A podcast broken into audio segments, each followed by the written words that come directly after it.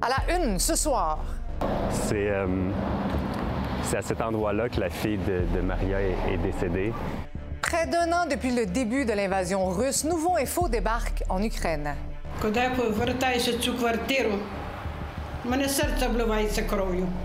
Entre angoisse et espoir, les Ukrainiens s'accrochent à la reconstruction. Chez nous maintenant, le conducteur d'autobus de Laval qui a foncé sur la garderie devra subir une évaluation psychiatrique. Et commission rouleau, Justin Trudeau avait raison de décréter l'état d'urgence, mais L'État devait, devrait normalement être en mesure de réagir aux situations d'urgence sans avoir recours à des pouvoirs exceptionnels. voici votre fil de la journée.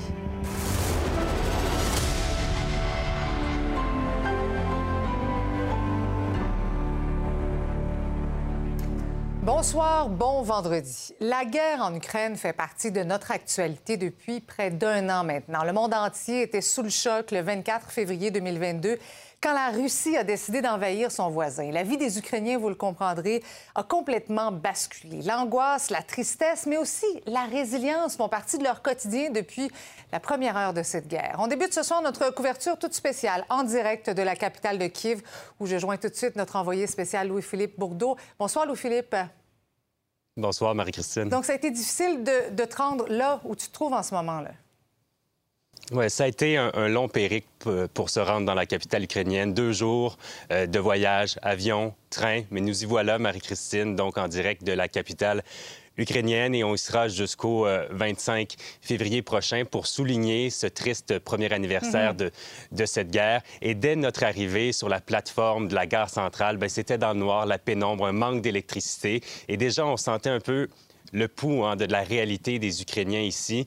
Donc ce soir, évidemment, on se trouve à Kiev, on y sera pour les prochains jours, mais on va se, on va se déplacer. On va vous présenter les différentes facettes de cette crise, une crise qui, tu l'as dit, a touché des millions et des millions de personnes. Et l'objectif d'être ici pour Nouveau Info, ben, c'est parce que depuis un an, on a peut-être parfois détourné le regard de ce qui se passait ici, mais il faut rappeler que ces personnes, ces Ukrainiens vivent encore dans l'insécurité, dans la précarité. Donc, on, on trouvait ça important d'être là euh, au cours des, des prochaines, des prochains jours, des, prochains, euh, des prochaines semaines.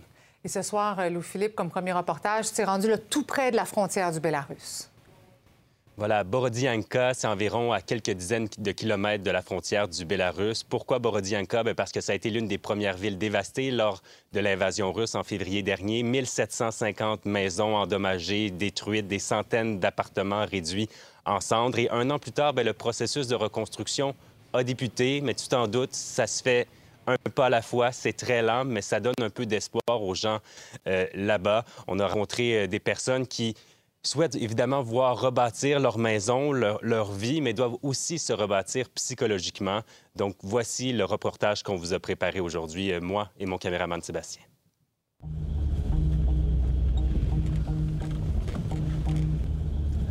On se dirige en ce moment vers euh, Borodianka. C'est une ville qui est environ à 50 km au nord de la capitale Kiev. C'est l'une des premières villes qui a été la cible des bombardements russes. Les civils là-bas qui ont vraiment vécu l'horreur. Il y a des dizaines d'immeubles à logement qui ont été détruits. On s'en va rencontrer Maria qui a vraiment tout perdu au cours de l'occupation russe, sa fille, son appartement.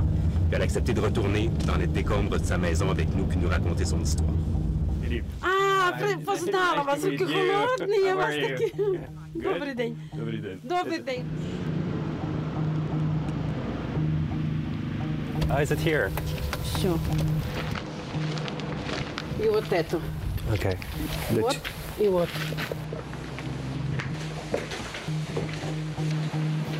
So that was the kitchen? Это кухня. Это зал.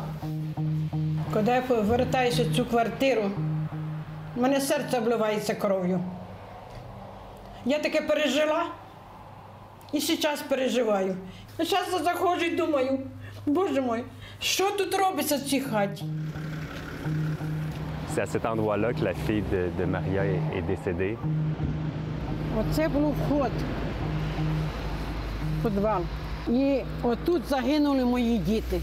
Ці квіти носять її, е, як сказати, кумов'я носять квіти, товариші носять квіти. On accompagne maintenant Maria euh, à son nouveau lieu de résidence. Ce sont des maisons modulaires qui ont été données par la Pologne. Donc, on va aller visiter où est-ce qu'elle habite en ce moment et rencontrer également sa colocataire et son amie Anna. Що в мене було мені 76 років. Все життя зробила, старалася все, і отак оказалася тут. Що тут сказати? Не на, не на вулиці оставили, а так нема нічого. On a aussi rencontré le maire suppléant de Borodianska. La reconstruction des infrastructures publiques a débuté, des terrains ont été nettoyés et des maisons réparées. Mais il s'en cache pas, rebâtir des logements pour des gens comme Maria et Anna, c'est un énorme défi en temps de guerre. Вісім дев'ятиповерхівок були взагалі зруйновані повністю. 1750 будівель приватного сектору вже 10-12 квітня були запущені водоведення і світло по громаді. В 1400 із них вже поміняні вікна, двері. Це ускладнює процеси для е, потенційних інвесторів, але відбудова починається. І відбудова починається поки що з приватного сектору. Чи всіх, що чи їх знесуть та другі побудують, що нам другі страни поможуть відбудувати, поможуть нам, що ми наконець, хоч перед смертю поживемо у своїх собственних домах.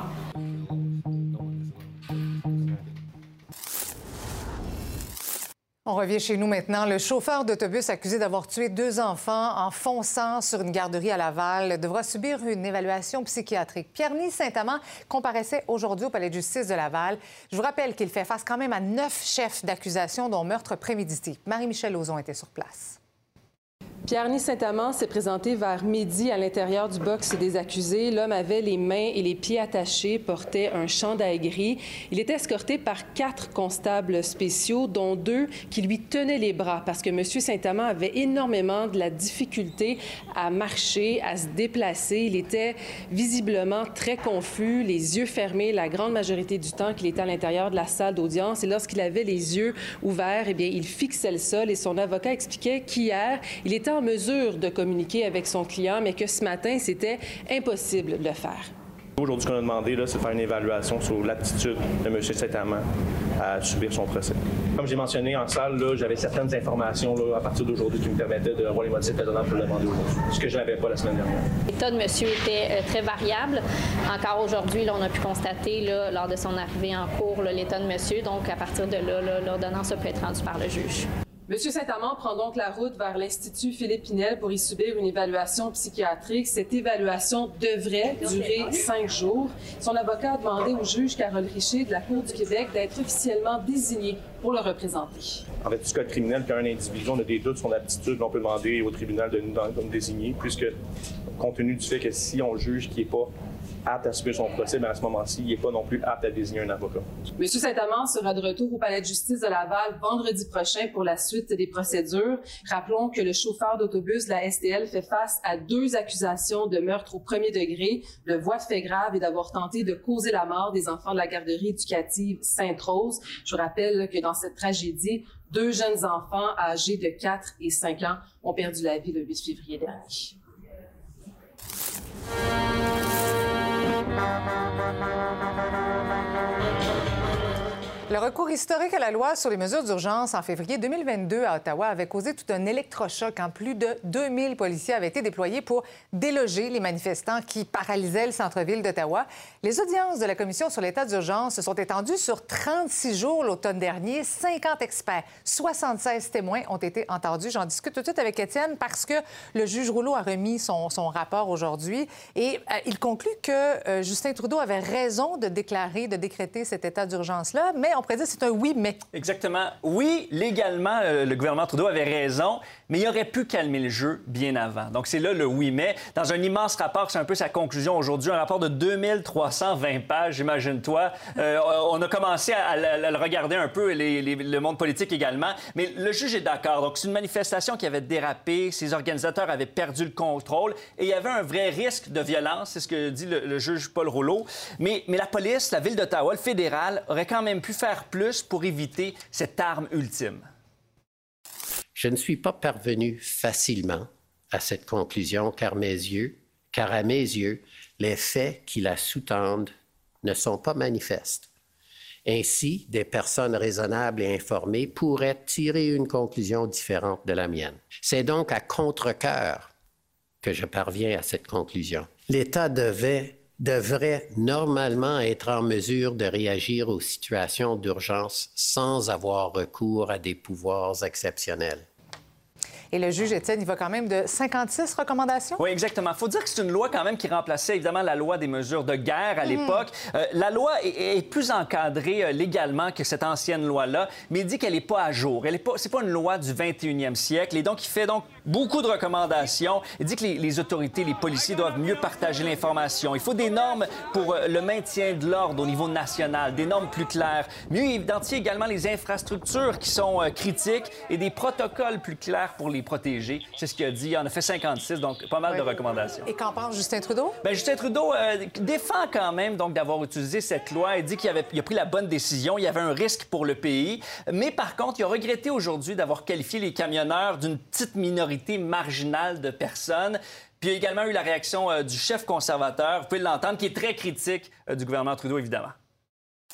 on a réussi ensemble à mettre fin à cette euh, situation qui menaçait la sécurité des Canadiens. On l'a fait de façon qui protégeait les droits et libertés fondamentaux des Canadiens. On l'a fait euh, de façon où on a pu le régler rapidement avec des mesures temporaires, limitées et raisonnables. Mais au lieu de prendre la responsabilité pour la souffrance qu'il a causée, Justin Trudeau essaie de diviser pour distraire. Si vous avez peur d'un camionneur, vous allez oublier que vous avez faim après huit ans de Justin Trudeau. Évidemment, beaucoup d'autres réactions, notamment de l'Association canadienne des libertés civiles qui, qui poursuit le gouvernement. Euh, il, y a, il y a donc des démarches judiciaires qui pourraient faire que ça revienne dans l'actualité, ce sujet-là. Euh, mais et l'association est quand même contente de voir que le juge dit euh, que d'autres pourraient arriver à d'autres conclusions, évidemment. Donc, on verra les- la décision des tribunaux. Mais c'est quand même clair aujourd'hui, le juge Rouleau qui dit c'est une mesure de dernier recours d'utiliser cette loi-là. On l'a bien compris, puis on aura tout à l'heure le commentaire d'Yves Boisvert justement là-dessus. Merci, Étienne. Merci. Les employés de Québecor apprenaient hier les coupes majeures que l'entreprise prévoyait dans le cadre d'un plan de restructuration. Et c'est ce matin hein, que les employés concernés ont appris euh, qui perdait leur emploi. On parle de 140 emplois dans le groupe TVA et une centaine d'autres dans différentes entités de Québecor. L'entreprise explique que c'était nécessaire étant donné le contexte difficile hein, dans lequel se trouve l'industrie de la télévision face aux géants du Web. Pour les salles de nouvelles, c'est une vingtaine de postes qui ont été abolis, soit à Montréal ou encore en région. Le syndicat se désole de ne pas avoir été consulté avant d'en venir à ces mises à pied. Les artisans de la télé, c'est eux les spécialistes, ils en connaissent des solutions. Mais évidemment, les, solutions qu'on pourrait proposer, c'est pas des solutions pour empêcher Netflix de venir chercher de la pub sur la tarte, c'est pas ça. Ça, ça- ça- on interpelle plutôt les gouvernements dans ce sens-là. Mais sais, en général, c'est toujours bien frustrant de voir qu'au bout de la ligne, on n'a pas eu notre mot à dire. Puis, euh, tu sais, on, on est en mode réaction. Bon, OK, voici X nombre de coupures, organisez-vous. Pour analyser tout ça, je joins Pierre-Yves McSween, chroniqueur économique. Bonsoir, Pierre-Yves. Bonsoir. Ces coupures chez Québécois, il ne s'agit pas vraiment d'une surprise. Non, on avait des baisses de revenus publicitaires, on a moins d'auditeurs, on a une explosion de l'offre de services par écran. Il ne faut pas oublier qu'à une époque, il y avait un téléviseur par maison, puis on était concentrés à tous regarder la même chose. Maintenant, chaque enfant, chaque Ben oui. adulte, chaque adolescent a son revenu, plutôt son écran, donc la capacité de générer du revenu pour une source de contenu. Alors, si on est une source parmi tant d'autres qui est maintenant explosée, en dehors du Corée de sable du Québec, il faut s'attendre à ce que ce soit la réalité de beaucoup de diffuseurs, en fait. Ouais, si, si tu avais à nous, à nous résumer ou à nous expliquer le, le contexte économique télévisuel actuel au Québec, ça serait quoi? Dites-vous que vous avez des coûts de production élevés, Lactis, euh, l'UDA, euh, les coûts de production euh, importants à la télévision, qui entrent en concurrence avec du contenu d'un adolescent dans son sous-sol qui peut produire lui-même avec une caméra professionnelle du contenu, donc gratuit, quasi bénévole, puis qui génère lui-même une tarte de revenus. Ajoutez à ça toutes les grandes plateformes du monde qui rentrent aussi en concurrence. Et donc, la question que la télé doit se poser, c'est qu'est-ce que la diffusion par télé est, est encore quelque chose qui a de la valeur euh, différentiel. C'est-à-dire, est-ce que je peux me dire, moi, chez nous, qu'est-ce que la télé m'apporte de plus que l'Internet? Mis à part la diffusion rapide d'événements directs, on peut se poser la question. Maintenant, si on regarde, qu'est-ce qu'on peut se poser comme question au Québec? C'est est-ce qu'on pourrait fusionner des réseaux? Est-ce qu'on pourrait fusionner des plateformes de diffusion? Ben, justement, est-ce que ça existe? garder? Est-ce que ça existe un, un modèle d'affaires pour rentabiliser à nouveau les chaînes de télévision conventionnelles? Ben, c'est une bonne question. En fait, si Apple est capable de diviser des matchs de l'impact, est-ce que les événements en direct ont encore euh, primauté à la télévision? Je pense pas. Donc, si on veut euh, optimiser notre modèle et ne pas le laisser mourir, il faut peut-être laisser tomber certains services, hein, comme Québécois, par exemple, décide de laisser tomber la musique en se disant jamais on peut accoter Spotify. Et donc, au niveau de la télé, est-ce qu'on doit garder des réseaux de télévision encore? Est-ce qu'on doit garder chacun sa plateforme? Est-ce qu'on doit avoir un contenu local ou utiliser la théorie des réseaux, c'est-à-dire distribuer notre contenu sur des plateformes extérieures en faisant des partenariats? La question est lancée, mais on ne peut pas dire qu'en maintenant le modèle actuel à haut coût, avec des revenus publicitaires qui décroît, qu'on peut survivre peu importe ce qu'on fait. Il va peut-être falloir se demander, est-ce qu'on veut subventionner beaucoup la télé locale ou on veut laisser plus de libre marché? Là, on est entre les deux. Il y a Mhm. Radio-Canada qui est subventionné beaucoup, puis tu as le reste des réseaux qui essaient de, de suivre la POC. Oui, puis il n'y a pas juste les, les- les médias télé. C'est pas facile non plus pour les médias écrits, on le sait. Là. Non. Mais tu sais, les médias écrits, c'est le même problème. Sur mon téléphone, maintenant, j'ai accès aux Ouais. médias du monde. Alors, le média écrit qui, avant, prenait certaines nouvelles du monde et me les rapportait maintenant est court-circuité par les nouvelles internationales. La barrière de la langue n'est plus là. Alors, la valeur à l'écrit, c'est le même problème. Il y a des nouvelles 24 heures à l'écrit partout à travers le monde. Est-ce que les publicitaires ont encore un public captif? La réponse, c'est non. Donc, petit public qui décroît en concurrence, diminution de la tarte publicitaire. Il n'y a Ouais. rien de, disons, euh, d'optimiste dans l'horizon. Ben non, ben non, c'est pas drôle. Moi, je vote quand même pour qu'on regarde les bulletins de nouvelles à 17 h. Merci. Je sais pas, je sens un conflit d'intérêt ici, là. Pas du tout. Merci, Pierre-Yves. C'est un plaisir. Merci, au revoir. Merci. Maintenant, vous vous rappelez peut-être euh, ces images de l'arrestation brutale de Tyree Nichols. C'était à Memphis en janvier dernier. Les cinq policiers inculpés pour son meurtre ont plaidé non coupables devant le tribunal aujourd'hui. Ils sont accusés, entre autres, de meurtre au deuxième degré, de voies de fait grave et d'inconduite officielle. Les officiers ont été licenciés après une enquête sur l'arrestation du jeune homme décédé trois jours plus tard, je vous le rappelle. La mère de la victime était d'ailleurs présente dans la salle et elle a réagi sur la journée d'aujourd'hui.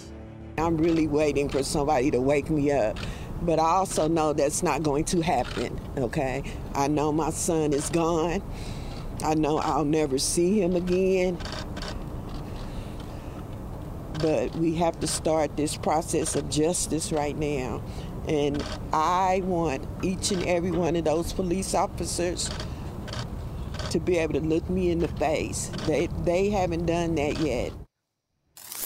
Le fameux objet volant qui a été abattu la semaine dernière en Alaska avait finalement traversé le pays. Il est d'ailleurs passé proche de plusieurs bases militaires à travers les angles morts des radars.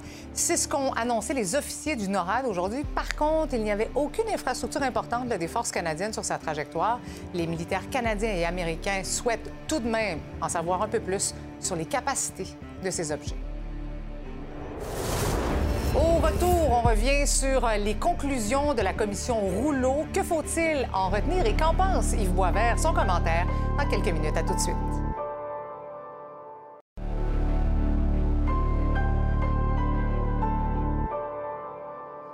On revient maintenant sur la comparution du chauffeur d'autobus, l'accusé d'avoir tué deux enfants en fonçant sur la garderie à Laval. On en parlait un petit peu plus tôt avec Marie-Michel. On a appris aujourd'hui qu'il devra subir une évaluation psychiatrique.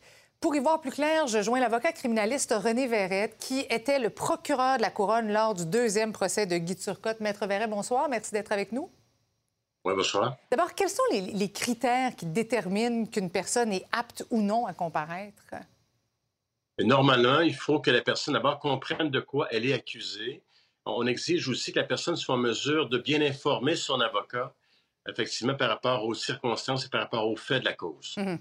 Mais euh, euh, l'accusé semble totalement instable, si on se fie même au dire de, son avocat. Qu'est-ce qui se passe dans ce temps-là? Cet homme-là est amené à l'Institut, passe des examens, est traité. Comment ça se passe? Ben, il va être rencontré par un médecin qui va l'évaluer justement, qui va déterminer, qui va faire un rapport à la Cour pour justement déterminer s'il est apte à subir son procès. Donc, effectivement, est-ce qu'il est qu'il sait de quoi il est accusé? Est-ce qu'il est en mesure, effectivement, d'assister et d'aider son avocat pour la conduite des procédures. Hum. Donc, quelqu'un peut être inapte une journée, mais il peut être traité puis par la suite jugé apte, poursuivre donc la suite des, des procédures. Puis ensuite, s'il est jugé apte, et, euh, il peut présenter quand même une défense de non-responsabilité criminelle pour troubles mentaux, mais ce sont deux choses complètement différentes. Absolument. Comme vous le dites, c'est deux choses tout à fait différentes. L'exigence pour être apte à subir son procès n'est pas très élevée. Par contre, pour pouvoir présenter une défense comme celle-là, de défense de troubles mentaux au procès, c'est autre chose. Encore faut-il que la personne réussisse à démontrer que la personne était atteinte d'un trouble mental qui le rendait incapable de savoir qu'elle faisait. Quel est, le défi d'un procureur de la Couronne qui fait face à ce type de défense-là, qui est très précise, comme ça a été votre cas dans l'affaire Turcotte? Ben, C'est-à-dire, effectivement, lorsqu'on conteste l'allégation, le fait que la personne était atteinte de trouble mental, bien, on, va contre-interroger les, témoins, les psychiatres qui vont être présentés en défense. C'est donc le travail de la poursuite à ce moment-là de contester cette défense-là qui est présentée. Donc, il faut que la personne euh, ait été inapte ou incapable de, de manifester ou de dire si ce qu'il faisait au moment des faits, ça pourrait éventuellement causer du mal, c'est ça? Ben, pour être déclaré non responsable, encore faut-il que la personne présente un trouble mental. Il faut qu'un psychiatre vienne l'établir. Mais encore faut-il, plus que ça, il faut établir que le trouble mental empêchait la personne de savoir ce qu'elle faisait et qu'elle était incapable de distinguer le bien du mal. L'exigence est très élevée. Dites-moi, si une maladie explique sa totale déconnexion avec la réalité, est-ce qu'il peut être éventuellement acquitté? Ben, c'est-à-dire, on pourrait toujours attaquer le fait que la personne n'était pas en mesure de pouvoir euh, poser ces gestes-là, et donc on attaquerait le fondement même, l'accusation, en, mentionnant ou en alléguant que la personne n'avait pas la capacité justement d'avoir la mensria, ce qu'on appelle la mensria, l'intention criminelle nécessaire. D'accord. Maître Verret, merci beaucoup d'avoir été avec nous ce soir. Évidemment, on va suivre la suite des procédures euh, judiciaires à Laval. Merci. Au revoir.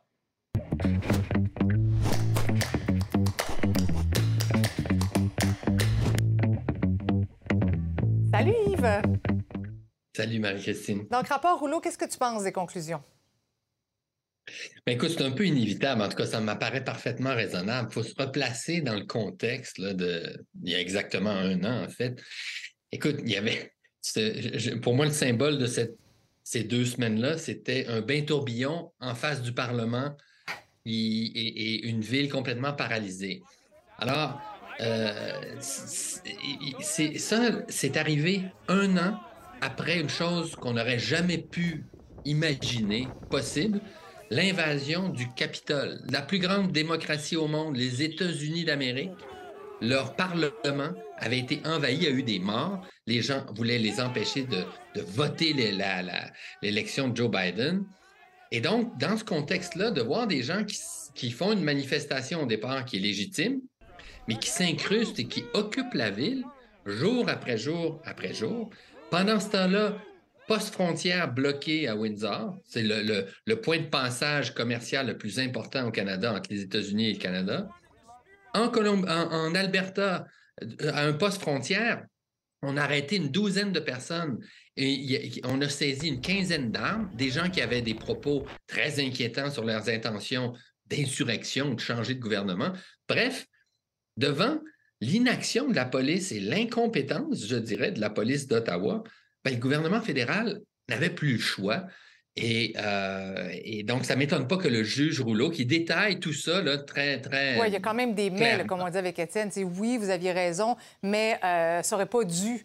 Euh, dans ce contexte-là, être décrété, puis ça doit être revu. mais dis-moi, Yves, le juge estime que, que, ces manifestations-là anti-mesures sanitaires qui ont, qui, ont, qui ont, dégénéré signalent un échec du fédéralisme. Es-tu d'accord avec ça?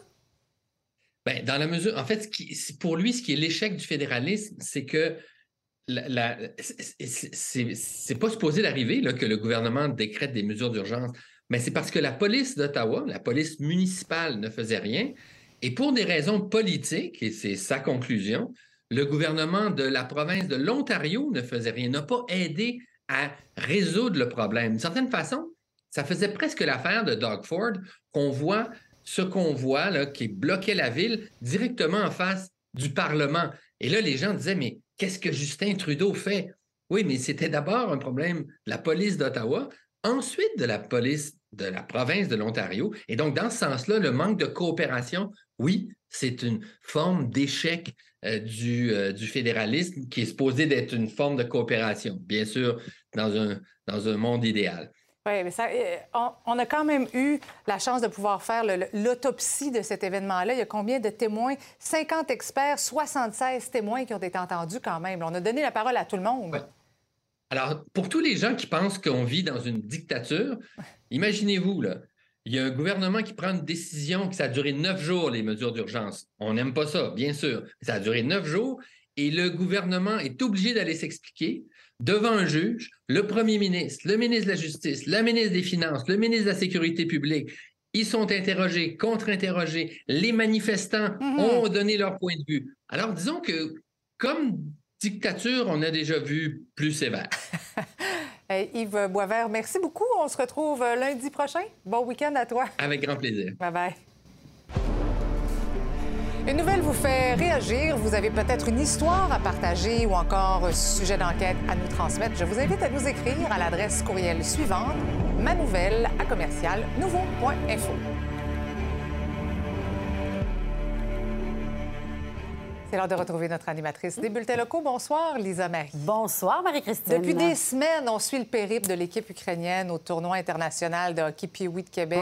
Mais là, ça tire à sa fin. Mais sérieusement, moi, je pense que c'est mon sujet préféré euh, de la semaine. Bien, absolument. Et je pense que leur histoire nous a tous touchés, de près ou de loin. Mais malheureusement, euh, ça s'est pas terminé exactement comme on l'aurait souhaité, comme eux l'auraient souhaité. Ça mhm. en est vraiment fallu de peu. Par contre, euh, l'Ukraine, qui avait un match ce matin, s'est inclinée 2-1 en huitième de finale face aux Flames de l'Académie du Vermont. Une défaite difficile à encaisser, il faut le dire, hein, mais qui met un terme donc à ce parcours au tournoi international puis oui euh, de Québec. La foule qui était un moins nombreuse qu'à leur premier match, évidemment. C'était samedi dernier, le premier match. Mais on leur a réservé une belle ovation lorsque les joueurs sont retournés sur la patinoire. Le cœur gros, on va se le dire, avec leur drapeau, euh, le drapeau ukrainien. Mon collègue, notre collègue, en fait, Jean-Simon Buy, qui était présent. Euh, je vous invite à regarder un extrait de son reportage. If we had like more, a little bit more time, I think we we could goal. I want to win this tournament because just this PB I can write only once, uh, one time in my life, and I just lose this chance. They represent their country in this difficult situation. That's, they, that's why they wanted to win so hard, but they fight till the end. Défaite euh, crève-cœur, oui, défaite la chargée. Oui, mais la participation, ah! l'amour reçu pendant les matchs, c'était quand même extraordinaire pour ben, eux. C'est incroyable ce qu'ils ont vécu, l'amour qu'ils ont mm. reçu effectivement ici à Québec. Mais là, malheureusement, c'est terminé pour eux. Ils vont devoir s'envoler pour l'Europe de l'Est lundi. Mais je vous le dis, ne manquez pas ça, mes collègues Jean-Simon Buet et Yannick Beaumont, qui nous invitent à revivre leur dernier moment au tournoi. Ça se passait ce matin. C'est un travail exceptionnel qu'ils ont fait. Merci, Lisa Marie. Bon bulletin.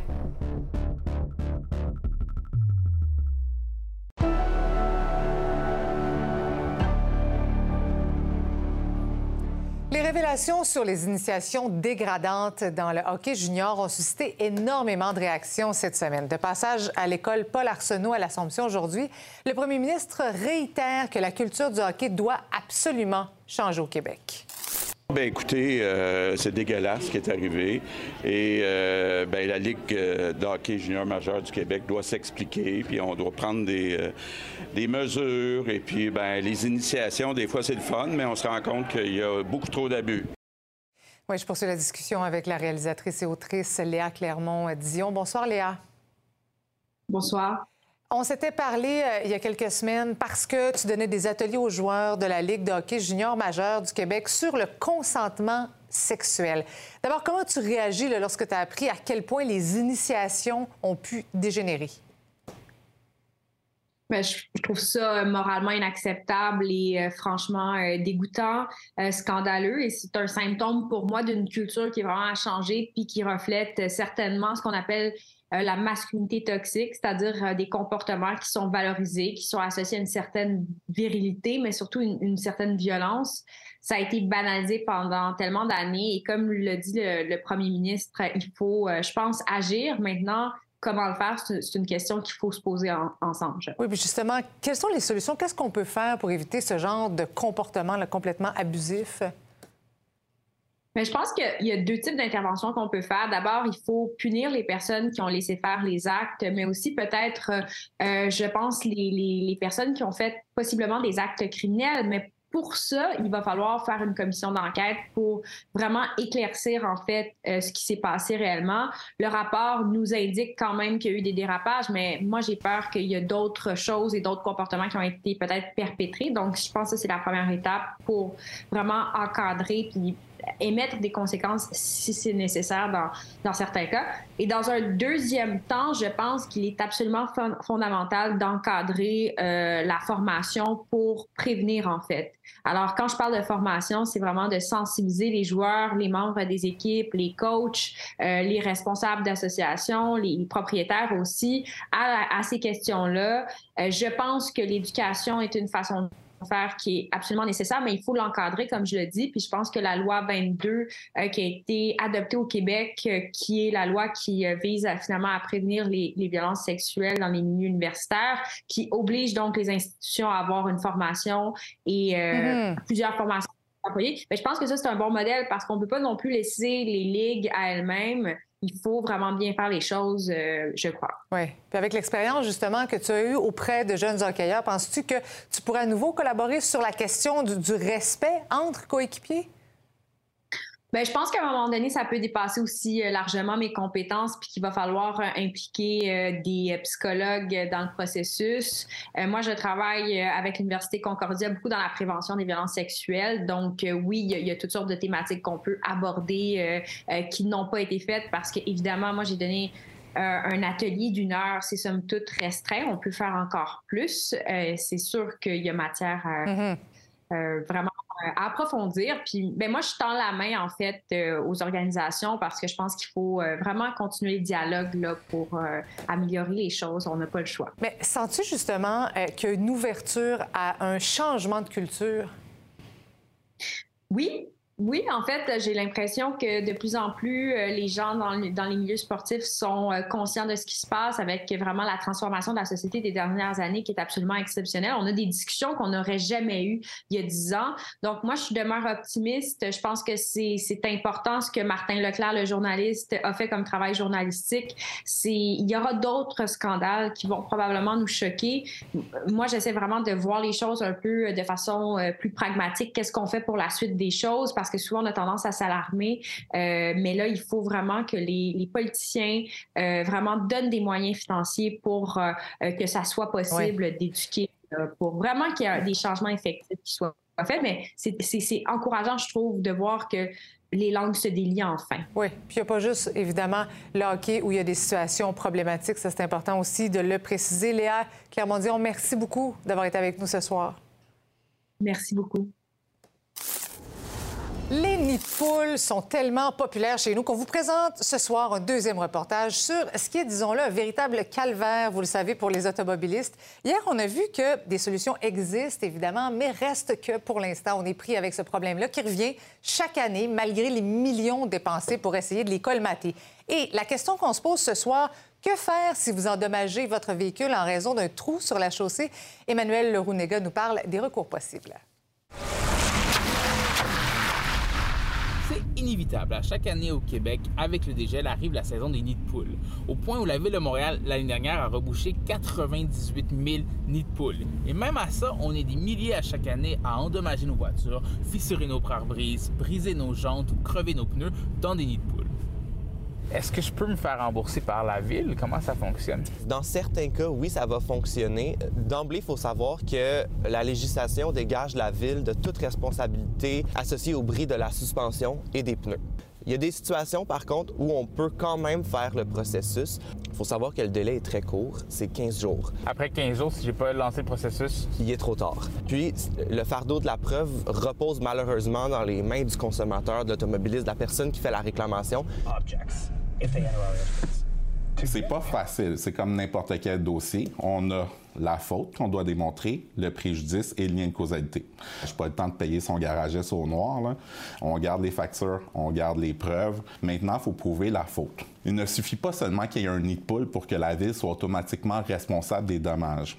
Il faut démontrer une négligence. Si on peut démontrer que la ville a été avisée deux jours, trois jours auparavant, qui n'ont pas réagi, qui n'ont pas mis d'indicateurs, qui n'ont pas réparé, ben ça démontre une négligence. Ils devront vous rembourser les dommages subis sur votre véhicule. Le but d'aujourd'hui, c'est d'intervenir le plus rapidement possible, puis de colmater, de sécuriser les lieux le plus rapidement possible. Au niveau des réclamations, la Ville a reçu l'année dernière 1100 réclamations. Là-dessus, on a accepté 256 réclamations pour un total payé de 103 000 Ce qu'il faut comprendre, c'est qu'une municipalité a une obligation de moyens, hein, pas de résultats. C'est 4000 km, là. On ne peut pas être partout en même temps. Par contre, vous n'êtes pas obligé d'attendre la réponse de la Ville. Vous pouvez aussi la poursuivre en cours, notamment aux petites créances pour des dommages de moins de 15 000 Et pour ça, eh bien, vous avez six mois introduire une demande en justice aux petites créances, ça coûte environ 200 dollars. Donc, je vous invite à faire valoir vos droits. Vous avez un petit rôle d'enquêteur lorsque vous voulez poursuivre la ville. Vous pouvez faire la preuve de négligence par la grosseur du nid de poule, par la durée qu'un nid de poule a été là. Vous prenez des photos, vous prenez des vidéos, vous constituez votre preuve. Et également, c'est de voir si vous avez des témoins. Ça peut être des parents d'élèves qui vont mener leur enfant à chaque jour à l'école puis qui passent par ce chemin-là. Vous allez pouvoir interroger un contre Vous allez pouvoir interroger un employé de la ville pour voir est-ce qu'il y a eu des plaintes, est-ce qu'il y a eu des dénonciations. On trouve ça dommage, en fait, que le processus soit si compliqué. Des fois, on, va se questionner, est-ce que le temps impliqué, euh, l'énergie impliquée va valoir la somme qu'on va vraiment récupérer? Parce que les délais sont, parfois très longs. Ça peut être plusieurs années avant de recevoir la, compensation. Euh, c'est très frustrant. Euh, les gens, souvent, vont avoir une compensation alors qu'ils n'ont même plus le véhicule qu'ils avaient au moment de l'accident. Même si le gouvernement fédéral privilégie toujours le train à grande fréquence pour desservir le couloir entre Québec et Toronto, il ouvre maintenant la porte à un circuit hybride pour accélérer la construction de ce nouveau lien-là. Euh, certaines sections pourraient donc comprendre un format à grande vitesse, le format qui est privilégié par Québec. Le projet de TGF doit entrer en fonction en 2030. Le retour des magasins Zellers suscite beaucoup de curiosité chez les consommateurs. Comment expliquer cette nostalgie? On en discute avec Geneviève Peterson au retour.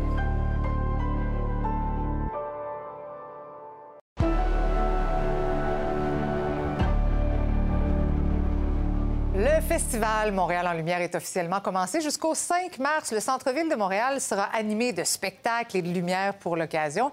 Mais contrairement au Carnaval de Québec, l'événement hivernal n'attire pas des masses de touristes. Certains hôteliers font d'ailleurs pression pour que ça change. Le compte-rendu de Lily Mercure.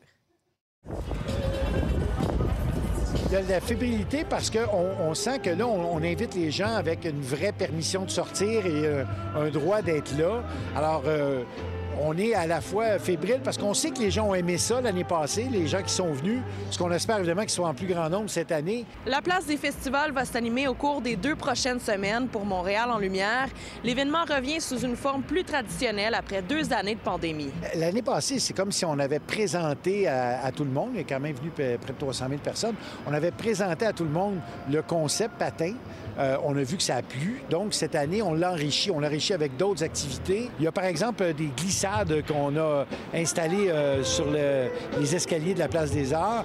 Et il y a euh, beaucoup d'installations lumineuses que les gens n'ont pas vues préalablement avec notre entente avec le, le, partenaire du quartier des spectacles. Pour l'instant, le festival attire surtout des Montréalais et des banlieusards. Le nombre de nuitées dans les hôtels de la région n'augmente pas de façon significative, mais le taux d'occupation tourne autour de 60% des organismes aimerait que ça change. Je pense que Montréal en lumière est une belle vitrine pour le Montréal hivernal. Est-ce qu'on sait pourquoi, euh, par exemple, un festival comme Montréal en lumière attire pas autant de touristes de l'extérieur de Montréal, l'extérieur de la province ou même à l'international comparativement au euh, Carnaval de Québec? Montréal en lumière se cherche un peu, je pense, est en train de trouver sa place. Euh, parle beaucoup, on parle beaucoup de gastronomie. Donc, la gastronomie, ben, on peut goûter la gastronomie montréalaise un peu n'importe quand dans l'année. Tandis que le, carnaval avec Bonhomme a vraiment fait sa marque marque de commerce sur l'hiver. Donc, c'est peut-être un peu la différence entre Montréal en lumière et le Carnaval de Québec. Bien entendu, il y a une grosse euh, part de marché qui est adressée à la clientèle locale. On veut faire remarcher euh, les restaurants à Montréal. Après une pandémie de trois ans et un arrêt de trois ans, euh, on cherche des raisons valables pour amener et faire découvrir à nos clients locaux nos bons restaurants à Montréal. Laissons Québec faire correctement leur, leur, événement emblématique est le carnaval, mais à Montréal, c'est Montréal en lumière ville lumière, ville d'activité, ville de gastronomie, ville de culture. Depuis qu'on sait que la compagnie de la baie du a décidé de ressusciter la bannière canadienne Zellers en ouvrant plusieurs commerces au Canada, dont cinq nouvelles boutiques au Québec, et de ramener aussi certains éléments du menu original des restaurants Zellers, on sent un engouement, une curiosité. Je retrouve tout de suite notre collaboratrice Geneviève Peterson. Bonsoir Geneviève. Salut Marie-Christine. Toute mon équipe rit parce que moi je dis Zeller, parce qu'à Alma, il y avait un Zeller. On achetait nos ah. soutes chez Zeller. Regarde, on est deux. Moi, je dis Zeller, puis je dis aussi euh, une soute pour dire un habit de neige. Donc, tu vois, solidarité. bon, euh, c'est parfait. Donc, on se comprend.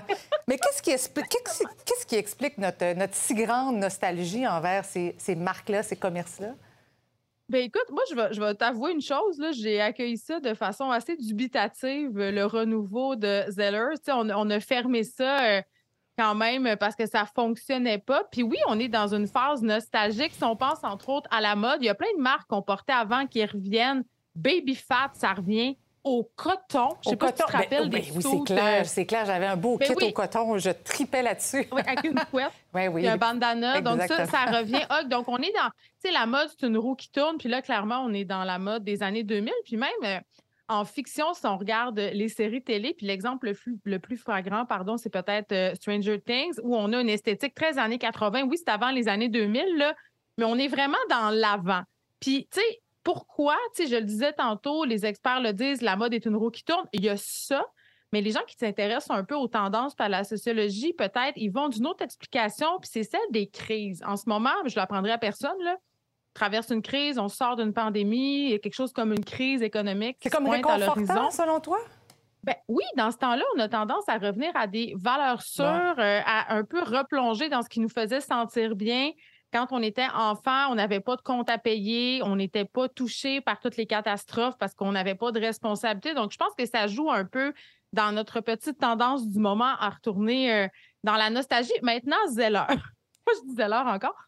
Euh, ça, par exemple, pour du menu, moi. Est-ce que tu te rappelles du menu chez Zellers? Moi, j'ai... Mais là, moi, je suis allée lire tantôt, ça allait être quoi? Puis moi, zéro. Moi, ma mère voulait pas que je mange au restaurant de Zeller. Mais je pense que c'est euh, frites sauce, une, une, sorte de hamburger aussi. Donc, c'est un peu de la, de la bouffe euh, comme food food, comme on, l'avait avant. Il y a un grilled cheese aussi, je pense, à, ce que j'ai lu. Mais je comprends pas. Moi, il faudrait qu'on m'explique comment ça se fait que ça n'a pas marché avant. Pourquoi ça marcherait maintenant? Pourquoi on a besoin de recycler ce classique-là? Ben, c'est parce que c'était quoi Zellers, dans le fond? Dans le temps, c'était des, vêtements pas chers, des articles de maison pas chers. C'était un peu cheapette. En même temps, il y avait des belles affaires. Je pense que c'est pour ça qu'on aimait y aller. Euh, maintenant, en 2023, du pas cher puis du beau pas cher, il y en a un peu partout sur Internet.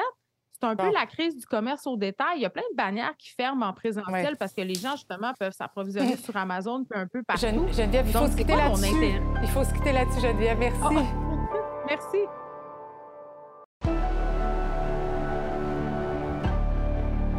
Sabrina qui est là pour le fil 22. Sabrina, évidemment, on va retourner en, Ukraine. Je vous rappelle que notre collaborateur Louis-Philippe est sur place. Il nous présente une série de reportages euh, à compter d'aujourd'hui, mais il sera là évidemment pour, euh, pour euh, la prochaine semaine. C'est le 24 février que ça va faire un an. Et il faut aussi préciser que tout le contenu que Louis-Philippe nous rapporte et plus encore se retrouve sur notre site Internet nouveau.info. Et aujourd'hui, le reportage qu'il nous présente, ben, c'est à partir de Borodianka. C'est une des premières villes, en fait, qui a été attaquée lors du début de la guerre, y a pratiquement un an. Il va donc nous présenter des, des images. Il a accompagné une femme notamment qui est, retournée sur les lieux de sa maison qui a été complètement détruite après ce qui est survenu dans sa ville, donc Borodianka. Donc on va pouvoir aller rejoindre Louis-Philippe Bourdeau. Puis également, ben, te dire par rapport à la guerre en Ukraine qu'aujourd'hui, ben, Volodymyr Zelensky a demandé vraiment aux autres pays d'accentuer en fait leur aide à l'Ukraine. D'ailleurs, il y a Berlin et Paris qui se sont aussi prononcés pour euh, avoir des mesures militaires un petit peu plus soutenues pour aider euh, mmh. l'Ukraine. Et des réactions aussi au rapport Rouleau ce soir. Oui, on va parler notamment avec la politologue Geneviève euh, Tellier qui va nous expliquer les tenants et aboutissants du rapport De cette fameuse conclusion. Bien, merci beaucoup. Bon bulletin à toi. Merci. Excellente soirée à notre antenne. On se retrouve lundi, 17h. Bon week-end.